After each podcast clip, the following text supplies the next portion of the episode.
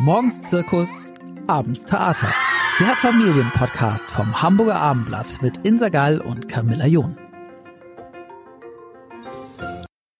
Hallo und herzlich willkommen zu einer neuen Folge von unserem Familienpodcast. Heute im Studio zu Gast ist Julia, Julia Wachsmann. Hallo Julia. Julia? Ja, liebe Camilla? Schön, dass du da bist. Ähm, Julia ist Sopranistin. Julia ist Mutter von vier Kindern und Julia ist auch Ehefrau von Klaus Martin Kretschmer, den man hier in der Stadt kennt, weil er sich für besondere Immobilien interessiert und da aktiv war.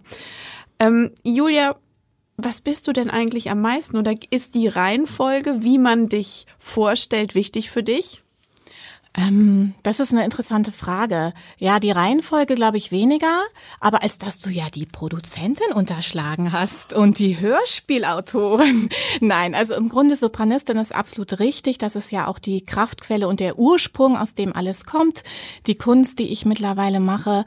Und ähm, das ist ja beides. Einerseits die Literatur, die ich ja auch studiert habe, deutsche Sprache und Literatur und Musikwissenschaften und Gesang. Und das ist die berufliche Sparte, aber natürlich natürlich in erster Linie Mama von vier wunderbaren Kindern und Ehefrau, denn meistens braucht man ja einen Mann, ähm, damit dieses Familienmodell ähm, funktioniert, obgleich das heute ja ganz anders ist. Da gibt es ja auch ganz andere Möglichkeiten, Familie zu gestalten. Das ist das Schöne, dass wir ja nicht mehr alle so traditionell sein müssen. Das stimmt. Traditionell geht es bei euch wahrscheinlich auch nicht so richtig zu. Ähm, mit vier Kindern ist doch ähm, wahrscheinlich richtig äh, Zunder in der Bude.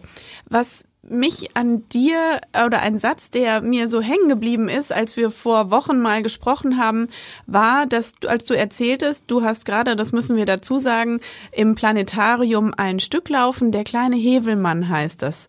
Und ähm, vielleicht kannst du da auch noch ein bisschen zu erzählen. Das ist noch den kompletten Februar auf jeden Fall zu sehen und zu hören. Man kann noch Karten dafür bekommen. Und ähm, du hast gesagt, als ich sagte, wow, und wie hast du das auf die Beine gestellt neben Corona und den Kindern? Da hast du gesagt, hey, es war eigentlich eher wegen den Kindern, denn die bedeuten für dich nicht nur, dass sie dir vielleicht teilweise Kraft entziehen, sondern dass sie dir auch ganz viel Kreativität schenken. So hast du es, glaube ich, formuliert. Genau, ja genau. Der kleine Hävelmann ist meine zweite Produktion im Planetarium Hamburg nach ähm, Die Sternenfee und der Mondritter und tatsächlich noch die nächsten drei Jahre auf dem Spielplan mindestens, genau. Ach, und tatsächlich ab, ähm, denke ich, spätestens Herbst diesen Jahres auch in anderen deutschsprachigen Planetarien zu sehen. Genau, und das ist natürlich wunderschön und das ist bestimmt auch der Tatsache geschuldet, dass dieses Märchen so ein wenig den Zeitgeist spiegelt. Das ist ja das Märchen von diesem kleinen Jung, diesen drei Käse hoch, der immer mehr, mehr, mehr möchte. Von Theodor Storm. Von Theodor ja. Storm, ursprünglich ein ganz großartiger Schriftsteller, sein Kunstmärchen, das er ursprünglich für seinen Sohn Hans geschrieben hat, sein kleines Hätschelkind, seinen kleinen persönlichen Hävelmann und tatsächlich auch ein Gleichnis ein wenig für unsere Gesellschaft, ne, zu sagen, wir wollen immer mehr, schneller, höher, weiter, es soll alles greller sein, wir brauchen ganz viel und im Grunde ähm, gar nicht vielleicht verstanden haben, dass manchmal weniger durchaus mehr sein kann.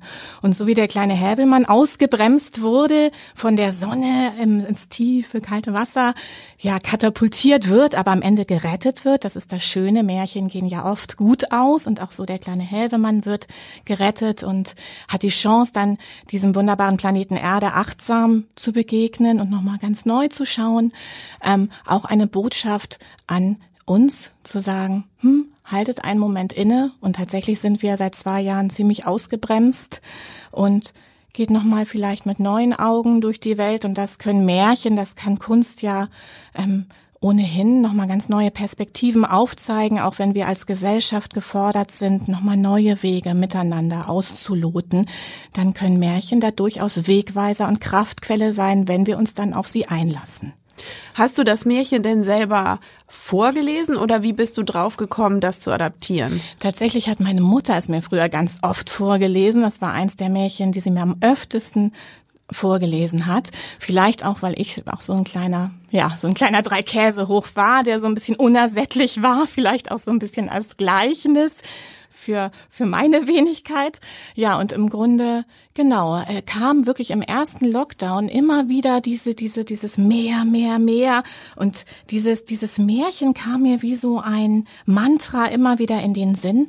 Und da ich ja wirklich auch selber in meiner Lebenswirklichkeit, gerade in den Lockdowns mit diesen vier kleinen Kindern von einem Moment auf den nächsten in meinen alltäglichen Routinen ausgebremst war, dachte ich, dieses Märchen, das, das ist so gegenwärtig, das ist so der Zeitgeist, das muss ich nochmal sichtbar machen und hörbar machen, ganz neu nochmal, trotzdem aber den traditionellen Text, den Text von Theodor Storm, wirklich beibehaltend, aber mit Bildern, die einfach verständlich sind für unsere Generation heute und mit Bildern und Animationen und Illustrationen. Und da konnte ich einen ganz wunderbaren Berliner Künstler, Jan Segel, gewinnen, der mich da ganz toll unterstützt hat bei der visuellen Umsetzung meiner Ideen, zu sagen, ja, aber auch für Kinder im Preschool-Alter, ab drei, ab drei Jahre, mhm. Elementarbereich, da war es mir ganz wichtig, ein Beat zu finden, einen Rhythmus, sage ich mal, den Seelenklang dieser wirklich kleinen Kinder. Und das abzugrenzen von vielen Serien, wo ich denke, wow, so ich möchte als Beispiel nennen, Paw Patrol finde ich viel zu schnelle Schnitte, auch eine viel zu schnelle laute Sprache, wo selbst ich Kopfschmerzen bekomme. Es ist eine Kinderserie ja? um äh, Hundewelpen, die genau. zwar immer Gutes im Sinn haben, aber wirklich ja wahnsinnig schnell unterwegs sind. Genau, die Figuren sind niedlich, ne, also gar keine Frage, aber ich finde die Filme sind einfach, das ist ein zu schneller Beat und für Kinder ab drei Jahre, da dachte ich auch ähm, Medien konsumieren, das muss ganz achtsam und vorsichtig passieren, gerade wenn Kinder so klein sind. Und das war mir wichtig.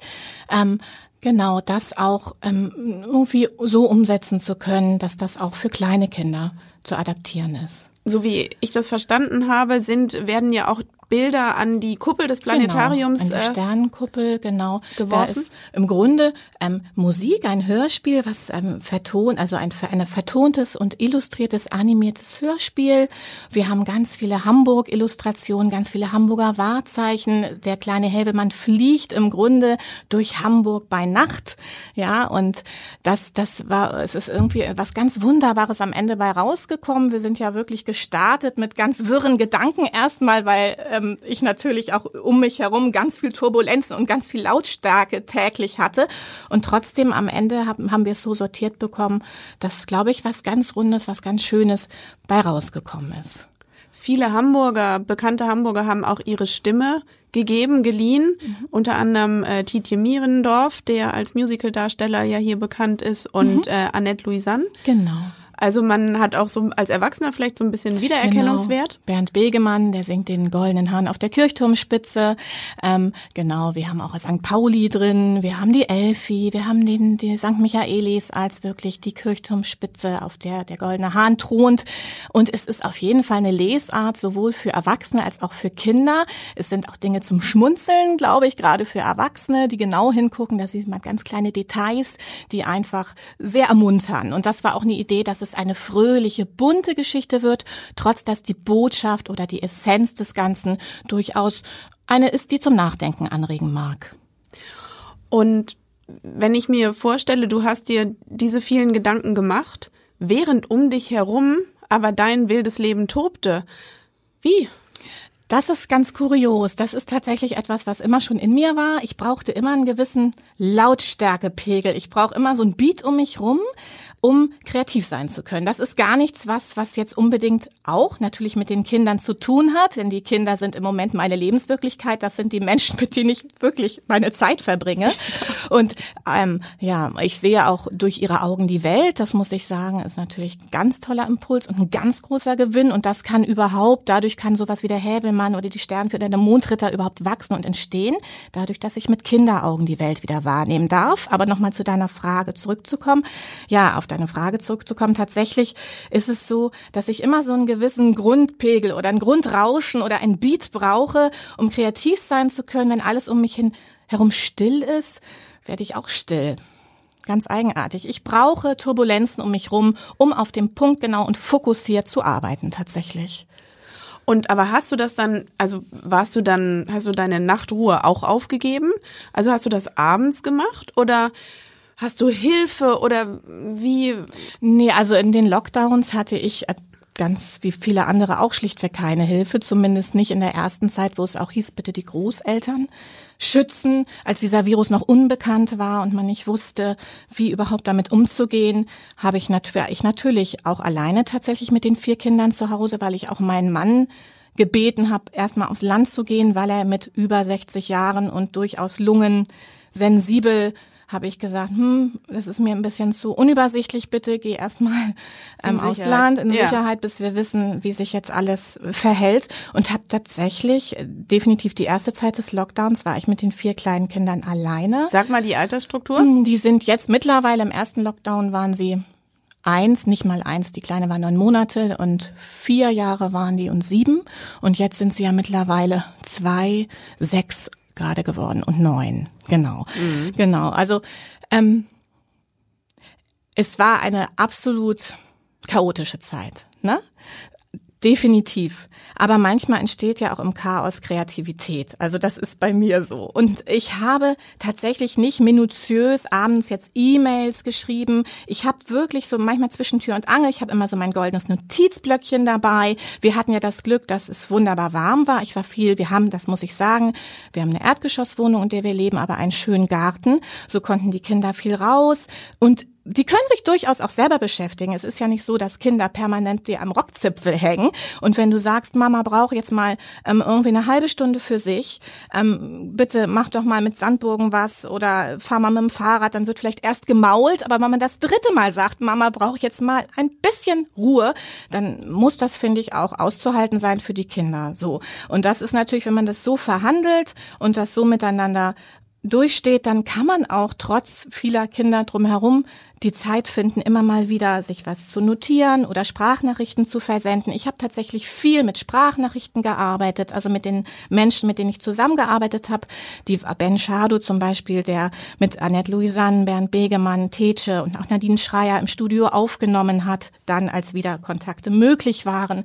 Der war wunderbar. Ich habe gesagt, Ben, ich habe hier vier kleine Wirbelwinde zu Hause. Ich kann mich nicht an Mails setzen und stundenlang Konzepte schreiben. Kannst du damit leben, dass ich dir Sprachnachrichten Nachrichten einspreche, du sie dir abhörst und wirklich, sage ich mal, die Essenz dir rausfilterst. Also Julia, wenn es sein muss, okay. Also da braucht man natürlich auch Partner, Geschäftspartner, die mit einem arbeiten und die Lebenswirklichkeit verstehen, nachvollziehen und sagen, klar, so machen wir das. Ne? Das funktioniert nicht, wenn du ständig in Zoom-Meetings sein musst ne? und dann irgendwie hinter dir vier kleine drei Käse hoch ähm, Rambazamba machen. Ne? Also da musst du schon auch ein Gegenüber haben, was auch ähm, sich, sich darauf einlässt. Und das Glück hatte ich, das muss ich einfach sagen.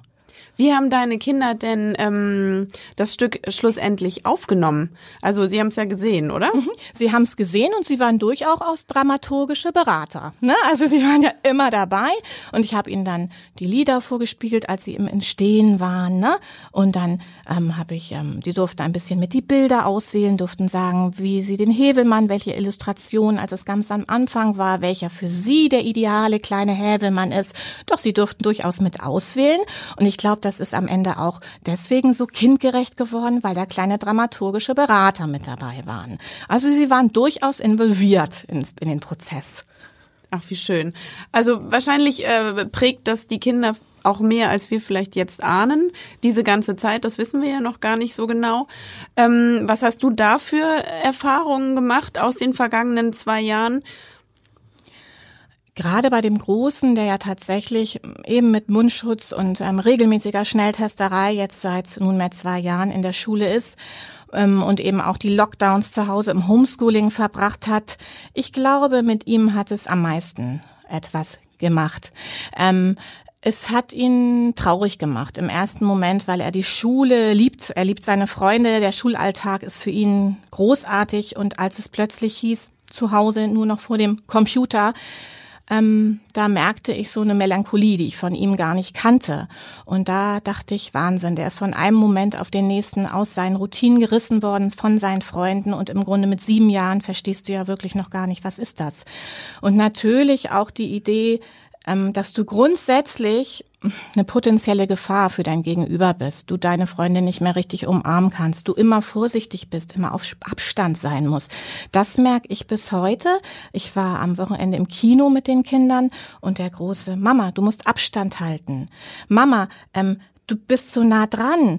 Ähm, ich würde ihn am liebsten in den Arm nehmen und sagen, ich wünsche dir so sehr, dass du wie ich damals einfach ins Kino reinrennst, an der Kasse dir eine Karte holst und dich in den Kinosaal setzt und dein Popcorn futterst. Ja, und das ist das, was finde ich mich betroffen macht und was ich glaube, was definitiv auch mit den Kindern etwas macht, weil es eben jetzt schon so lange dauert, ähm, dass sie so vorsichtig werden, dass sie sich nicht mehr trauen, sich aufeinander ja, ja, in den Arm zu nehmen und einfach frei heraus zu sein.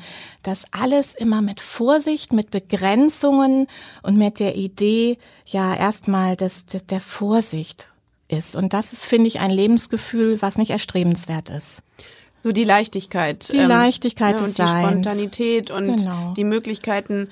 Ne, man muss viel vordenken, vorbuchen. Ganz viel vorplanen, auch dieses im Internet, ne? Also dieses alleine Karten zu bekommen, diese ganzen Identitätsnachweise.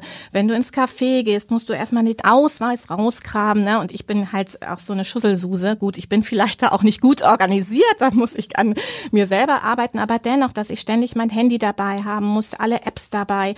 Also das sind so Sachen, die mich auch, muss ich sagen, äh, die beschränken mich einfach und die machen natürlich auch nicht mehr so viel Lust, ähm, einfach herauszugehen. Und da ist natürlich alles ähm, viel aufwendiger, aber dennoch, wenn man sich dann rausbegibt, genießt man natürlich das Event viel mehr, weil man es sich ein Stück weit erarbeiten musste und ähm, weil es etwas ganz Besonderes ist. Das finde ich ist wieder so der Gewinn, dass man wieder lernt zu genießen, dass man vielleicht war vieles auch zu selbstverständlich schlichtweg. Ne?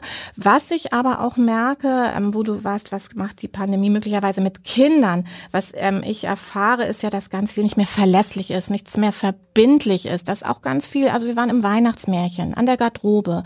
Dann wird eine Viertelstunde vor Vorstellungsbeginn gesagt, ja, leider ist ein Darsteller ähm, PCR positiv getestet worden, weil sie ja sich auch oft vor den, vor den Vorstellungen erst testen, die Schauspieler, was ja auch absolut richtig ist. Aber ist der Ersatz oder die Zweitperson war so schnell nicht mehr die Zweitbesetzung zu rekrutieren. Und so mussten wir unsere sieben Sachen packen und nach Hause gehen. Und das war das Weihnachtsmärchen, wo sich die Kinder wahnsinnig drauf gefreut haben. Das ist das eine Beispiel. Oder das Fußballtraining oder der Klavierunterricht, der nicht mehr wöchentlich stattfindet, sondern mit Glück zweimal im Monat, weil die Lehrkraft in Quarantäne ist, weil das Kind der Lehrkraft in Quarantäne ist. Also im Grunde, sage ich mal, die Entwicklung auch in den außerschulischen Bereichen, wie im Sport oder auch in der Musik, kann auch in der Form gar nicht mehr stattfinden. Und das seit zwei Jahren. Das ist so, dass diese Regelmäßigkeit und die Konsequenz gar nicht durchzuhalten ist. Und das muss irgendwann wieder anlaufen tatsächlich. Ich glaube auch. Also was man ja merkt mit kleinen Kindern ist, dass doch auch so ein Gerüst für alle Beteiligten, so würde ich es auf jeden Fall ähm, empfinden, von Vorteil ist, dass man weiß, heute passiert dies, am Nachmittag ist das und der muss dahin und der geht hierhin. Ähm, eben und wenn das immer wieder wegbricht, das auch zu transportieren und dabei auch nicht vielleicht die eigenen Gefühle so rauszulassen, ähm, empfinde ich auch als zunehmend als Belastung, weil es ja auch so eine Wiederholung ist. Ne? Man jetzt ist es nicht er selber, sondern es ist eben der Freund von und man weiß nicht und vielleicht und warte mal eben ab und die Frustration, die dann immer wieder hochkommt, aufzufangen. Ähm, auf der anderen Seite finde ich auch, man muss irgendwie immer versuchen zu sehen, was ist denn das Gute und äh, wie empfindest du den Zusammenhalt deiner Familie hingegen? Weil man muss sich ja was einfallen lassen, wenn man dann so viel Zeit miteinander hat, aber kann es ja auch als ähm, eine Art kostbares Gut betrachten. Absolut, da bin ich sehr bei dir. Tatsächlich habe ich auch, ähm, als es dann eben in, in die Lockdowns ging und auch in die Quarantäne, die wir tatsächlich als Familie über die Feiertage gehalten haben, weil wir uns tatsächlich alle infiziert hatten. Jetzt über mit, Weihnachten? Über Weihnachten mhm. mit der Omikron-Variante, also kurz vor Weihnachten noch, mhm. ne? So dass meine Schwester aus Oslo, die extra ankam mit ihrem Mann und nur aus dem Garten uns zuwinken konnte. Meine Eltern konnten nicht bei uns sein, auch für die Kinder Verlust natürlich. Ähm, und wir konnten nicht nicht in die Kirche gehen wie jedes Jahr, was wir auch äh, im, Übrigen in der in der in der Zeit ähm, des ja der Pandemie getan haben das war mir wichtig, zu Weihnachten rituell den Kirchgang zu machen. Es ist, ist vieles weggebrochen. Ja, ich finde aber dennoch, wie du gerade ähm, es angesprochen hast, man kann als Familie ganz neue Rituale miteinander entwickeln. Das, was ähm, außen herum so wegbricht und was so dynamisch ist und auch nicht mehr zuverlässig, gilt es dann ja wirklich als Kernfamilie zu schaffen, ähm, Rituale zu schaffen, ganz schönes Miteinander, miteinander zu kochen, miteinander zu backen, miteinander zu singen und auch wieder miteinander Märchen zu lesen, finde ich ganz kostbar. Also Dinge zu entdecken, die vielleicht im trubeligen Alltag gar nicht gesehen werden. Das hat ja auch was ganz Schönes, ne? Und miteinander auch, ich habe meine Kinder, muss ich sagen, in den letzten zwei Jahren ganz ich habe die wirklich richtig gut kennengelernt. Ich kannte sie vorher schon, ja, weil ich traditionell viel Zeit mit meinen Kindern verbringe, einfach aus Überzeugung auch. Aber ich muss sagen, ich habe die nochmal als Individuen so, so ganz, ganz neu kennenlernen dürfen. Und das finde ich ein unheimliches Geschenk. Das muss ich schon sagen. Mhm. Wie sind die untereinander? Ja, na, die raufen sich auch, gerade die beiden Jungs natürlich, ne? Aber im Großen und Ganzen eine ziemlich große Liebe, ein großer Zusammenhalt, ein Teamgeist. Was mir aber auch wichtig ist, dass ich sage, und selbst wenn ihr auf Mama und Papa böse seid, dann bitte als Team, also haltet zusammen, seid ein Team ähm, und und und ja, seid füreinander da im Grunde. Und das ist mir sehr wichtig. Und die können auch gerne auf Mama und Papa böse sein. Also, also es geht einfach das bleibt, darum, nicht aus. das bleibt nicht aus. Aber gerade wenn man so auf engem Raum so permanent miteinander ist, dann muss man irgendwie schauen, dass man miteinander zurechtkommt. Und da kann man ja auch genau solche Werte und Tugenden, genau in solchen Zeiten, wo man sehr aufeinander geworfen ist, ähm, lernen und miteinander erlernen. Und das ist natürlich auch sehr kostbar. Ähm, kennst du das, dass ähm, du fällst mit deiner Familie ja auch so ein klein bisschen aus der Norm? Ne? Also es sind nun mal vier Kinder. Wenn man als Familie auftritt, ist das ein Aufschlag. Kennst du das, dass jemand sagt, boah, sind das alles deine Kinder? Gehören die alle zu euch? Oder habt ihr noch das Nachbarskind dabei? Kennst du das? Und wenn ja, ähm, was löst das in dir für ein Gefühl aus? Doch, das kenne ich, ne, dass gesagt wird, oh, alles deine, alles ihre, wow. Ähm, eher ein Stück weit Bewunderung. Es ist weniger, dass gesagt wird, Mensch, was ist denn das für eine komische Familie mit vier Kindern? Also das habe ich so nicht empfunden. Ähm, es macht mich glücklich und ich denke, okay, das ist doch schön, auch dass das gesehen wird. Also ich fühle mich da nicht irgendwie attackiert oder komisch beäugt, sondern es macht mich auch ein Stück weit stolz, wäre vielleicht der falsche Ausdruck, aber glücklich. Doch, ich finde das absolut schön. Mhm. Und ähm, du hast vorhin das den Teamgeist angesprochen. Ähm, wie machst du das zu Hause mit deinem Mann? Seid ihr auch ein Team, ähm, was die Kinder betrifft und vielleicht äh, nicht nur vielleicht, sondern auch darüber hinaus? Mhm. Ja, wir versuchen ein Team zu sein und das ist auch ganz wichtig, dass man sich immer wieder abspricht und sagt, hm, wie sind da deine Ideen, was die Erziehung oder die Begleitung angeht? Deckt, ist das deckungsgleich mit meinen? Ne? Es ist ähm, so, dass ich tatsächlich die meiste Care-Arbeit mache und das hat nichts damit zu tun, dass wir ein antiquiertes Rollenmodell hätten, überhaupt nicht, aber wir haben Absprachen und wir haben ähm, Aufteilungen, die wir so einmal ähm, besprochen haben und das funktioniert ziemlich gut.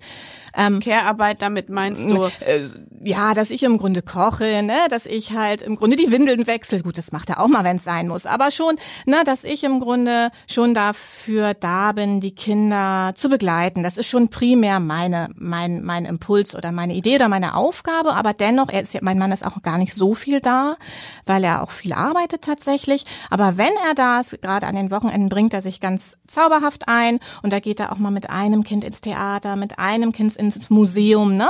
Dass er auch den kulturellen Anteil, da macht er wirklich viel und er ist ja auch ein kluges Köpfchen, das muss man einfach sagen und ist da auch ein Impulsgeber. Gerade Mathematik ist gar nicht meine Baustelle, leider. Das kann er wieder gut, dann bin ich wieder für die Sprache und die Literatur zuständig oder die Musik. Also da teilen wir uns auch auf, auch wer, wer deckt welche Bereiche in der Bildung ab zum Beispiel.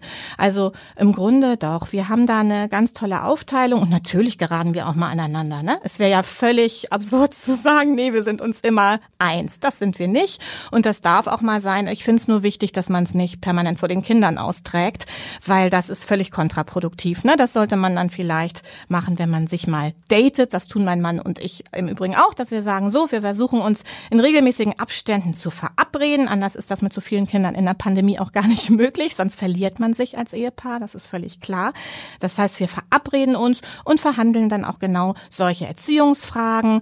Aber dabei bleibt es nicht, denn wir sind ja auch noch Mann und Frau und nicht nur Eltern. Wir versuchen, wir kannten uns ja schon lange, wir sind seit 20 Jahren kennen wir uns, seit 10 Jahren sind wir verheiratet.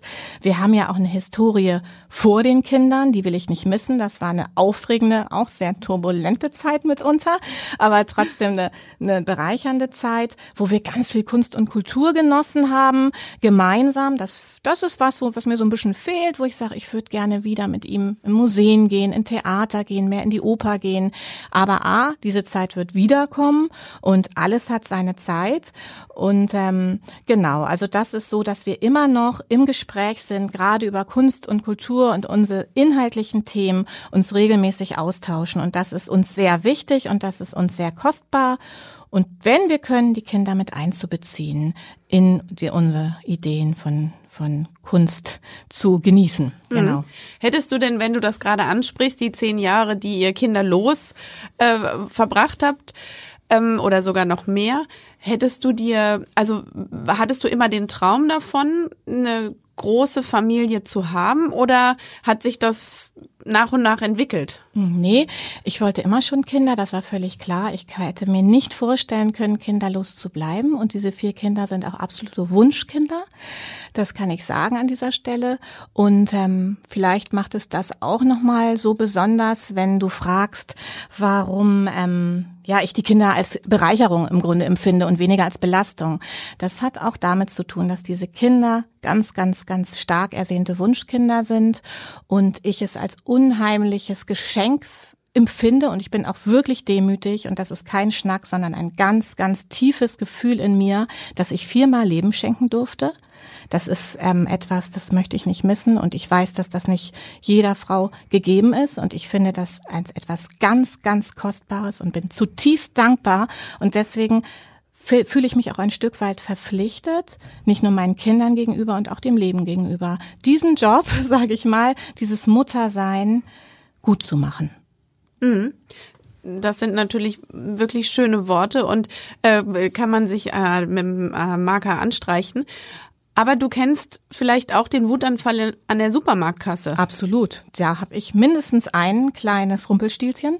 Ähm, doch, das habe ich ziemlich oft. Und da gilt es eben wirklich, Taktiken zu entwickeln, sich nicht aus der Ruhe bringen zu lassen, weil das natürlich auch du hast ja Zuschauer, eine Menge Zuschauer. Und du musst natürlich dann ruhig bleiben. Und du darfst nicht schreien, denn die Mama in der Öffentlichkeit eine schreiende Mutter und sowieso schreien ist sowieso nicht schön, also musst du eben schauen, wie du diese Situation und das sind natürlich auch Momente, wo auch ich sage, Mann, das habe ich mir so nicht vorgestellt. Und aber irgendwie kriegt man es am Ende des Tages ja trotzdem hin. Und ähm, ja, aber das ist so, ne? Mutter sein ist kein Spaziergang, so. Gut, ähm, und es gibt äh, Phasen, wo auch ich verzweifelt bin, ohnmächtig bin, traurig bin, mich einsam fühle. Ähm, aber das, es wird alles getragen, wie ich schon sagte, von diesem Grundgefühl einer ganz, ganz großen Dankbarkeit gegenüber. Ähm, das ist das, was am Ende des Tages für mich immer wieder alles auffängt, auch solche Momente. Du hast es eben äh, einmal gesagt mit den Zuschauern. Also wie ähm, empfindest du dich eingebettet mit deiner Familie in die Gesellschaft? Also was, ähm, ich möchte so ein bisschen auf das Bild, was man von sich selber hat und was vielleicht eben ein Fremdbild sein kann. Ähm, dieses aufzutreten als große Familie und vielleicht ähm, gerade wenn man dann auch noch beruflich was auf die Beine stellt, dass da so ein bisschen lauert dieses, ach, das kann ja gar nicht ähm, aus ihr selber kommen, das kann sie nicht irgendwie alleine hingekriegt haben, sie muss ähm, viel Unterstützung haben. Mhm. Kennst du diese Gefühle? Ja, also es ist weniger, also es sind auch Freundinnen, ne, mit denen ich ähm, im Kontakt bin und im Austausch bin, die ganz oft sagen, Julia, wie machst du das mit vier Kindern? Hut ab, Respekt. Dann denke ich so, aber das möchte ich gar nicht hören. Also es ist halt so, dass ich denke, ähm, ich finde es schön, dass Sie das sagen und natürlich tut es gut. Ähm, ich weiß, also im, im, am Ende des Tages, mh, mm, ich glaube, dass, dass wir Frauen mittlerweile auch unsere Generation irgendwie einen ganz guten Balanceakt hinbekommen zwischen beruflicher Selbstverwirklichung und zu sagen, ja, wir sind nicht nur Mutter, wir sind auch Mutter, aber wir sind auch eine autarke, eigenständige Person, die sich auch natürlich ein Stück weit auch beruflich finden und selbst verwirklichen möchte. Und ich glaube, wenn man das zulässt und auch sagt, ja, ich darf beides sein. Ich darf Mutter sein, ich darf aber auch ein Stück weit erfolgreich im Beruf sein. Und natürlich habe auch ich Unterstützung, nicht täglich, aber doch zuverlässig meine Mutter. Ne? Das ist, die kann ich anrufen, auch wenn wirklich, sag ich mal, richtig richtig Rambazamba ist, kann ich zum Telefonhörer greifen und mit mir zumindest meine Sorgen ähm, wegreden. Ne? Und sie wohnt im selben Stadtteil, also wenn wirklich alles brennt, kann sie vorbeikommen. Ich versuche das natürlich nicht ständig, sie da anzuzapfen, weil sie A noch berufstätig ist und B natürlich auch auch noch andere Enkelkinder und ihr eigenes Leben hat. Aber im Grunde ist es ja nicht so, dass ich Mutterseelen allein wäre. Ich habe ein Backup, das ist meine Mutter und da bin ich sehr dankbar. Und ähm, im Grunde das zu wissen, wenn du im Kopf ein Backup hast, finde ich, dann, dann, dann funktioniert auch vieles besser, dass du in der Not jemanden hast, der wirklich das Feuer löscht. Also so geht es mir. Ne? Ich brauche immer nur im Hinterkopf, dass ich weiß, wenn alle Stricke reißen, ist da jemand, der einspringt. So. Und aber im Grunde finde ich schon, dass das funktioniert. Und auch, denke ich mal, in der Außendarstellung funktionieren muss. Alles andere wäre nicht emanzipiert, alles andere wäre auch nicht gendergerecht. Wir leben ja in Zeiten, wo es möglich sein muss, viele Kinder zu haben. Ich möchte niemanden, keine Mutter sage ich mal, bevormunden, die eine Nanny hat. Bitte, sehr gerne, wenn das eine wunderbare Nanny ist, die ganz viel Liebe den Kindern schenkt, dann auf jeden Fall. Für mich kam das einfach nicht in Frage, weil ich eben ganz viel Zeit mit meinen Kindern verbringen möchte und ich mir nicht irgendwann einen Vorwurf machen möchte oder traurig sein möchte, dass ich sie nicht habe aufwachsen sehen. Ich möchte sie möglichst viel begleiten. Natürlich zerreißt es mich manchmal, das ist völlig klar. Und man muss dazu sagen, ja. du hast die Möglichkeit, also es ist nicht mhm. so, dass du jetzt darauf angewiesen bist, ähm, einen Fulltime-Bürojob leisten zu müssen, das ist vielleicht auch noch was, was man sagen muss. Genau. Ne? Und das muss man wirklich sagen. Es ist ja nicht so, dass ich im Büro sitze von 9 to 5. Ne? Ich bin als Selbstständige, kann ich selber mir meine Zeiten, meine Auszeiten nehmen oder sagen, da möchte ich arbeiten und da nicht. Ähm, und ich habe ja die Vormittage im Grunde für mich. Ja, die Kinder sind ja in der Kita und in der Schule zwar nur fünf Stunden in der Kita. Ähm, aber natürlich ist das eine Zeit, die ich füllen kann. Ne? Die, da kann ich arbeiten, da kann ich, wenn ich dann mal meine, dass ich mal mir was Gutes tun muss, auch einmal schwimmen gehen in meinem Fitnessclub. Das kommt leider natürlich zu selten vor, aber die Zeiten kommen auch wieder. Und ich finde, man muss auch nicht immer alles haben wollen. Vielleicht muss man vielleicht auch mal verzichten eine Zeit lang. Ne? Und vielleicht geht es nicht darum, mich jetzt permanent selbst zu optimieren. Und das kommt. Zwischen 50 und 60 bin ich dann wieder dran. Und jetzt sind eben die Kinder dran und die Familie. Und das finde ich auch völlig in Ordnung, zu verzichten, auch mal über einen längeren Zeitraum. Vielleicht ist das äh, schon die Schleife zu unserem Anfangsgedanken, zu mehr, mehr, wie der kleine Hevelmann immer brüllt.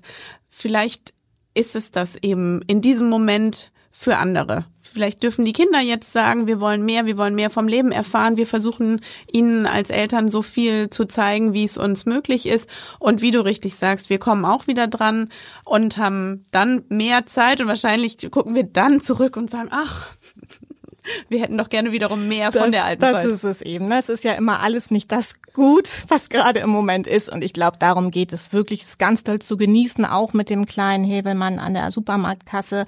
Das sind ganz blöde Momente, aber die sind doch auszuhalten, wenn man das große Ganze sieht. Julia, vielen lieben Dank für deinen Besuch. Danke dir. Weitere Podcasts vom Hamburger Abendblatt finden Sie unter abendblatt.de slash podcast.